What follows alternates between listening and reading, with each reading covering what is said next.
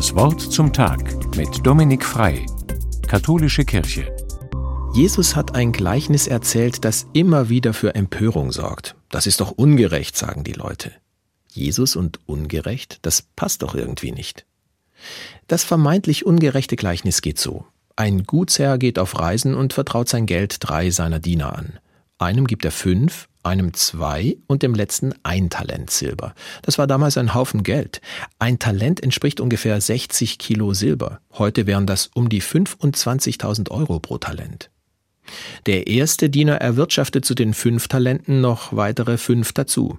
Auch der zweite kann das Kapital verdoppeln und macht aus zwei Talenten vier. Der dritte scheut das Risiko. Er gräbt ein Loch und versteckt das Geld darin. Nach seiner Reise kommt der Gutsherr zurück und will wissen, was mit seinem Geld geschehen ist. Voller Stolz präsentieren die ersten beiden Diener ihre 100% Dividende und ernten reichlich Lob dafür. Der dritte Diener stammelt etwas kleinlaut Herr, ich wusste, dass du streng sein wirst, wenn das Geld weniger wird, deshalb bin ich auf Nummer sicher gegangen und habe das Geld vergraben. Aber immerhin, hier hast du alles unbeschadet wieder. Der Herr ist daraufhin stinksauer und sagt Du bist schlecht und faul. Ich nehme dir das Talent weg und gebe es dem ersten Diener, der am meisten erwirtschaftet hat. Puh, hört sich nach schlimmstem Kapitalismus an. Der am wenigsten bekommen hat, muss es auch noch an den Reichsten abgeben. Will Gott etwa, dass die berühmte Schere zwischen Arm und Reich noch größer wird?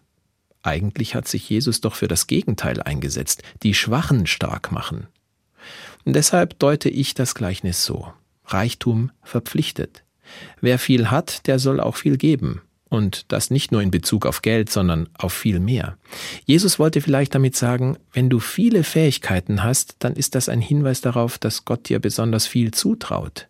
Gehe gewinnbringend mit allem um, was Gott dir gegeben hat und was du selbst in dir entwickeln durftest. Ob du ein Talent hast oder viele, setze sie auf jeden Fall ein. Dann wird aus deinem Segen ein Segen für viele. Dominik Frei aus Baden-Baden von der Katholischen Kirche.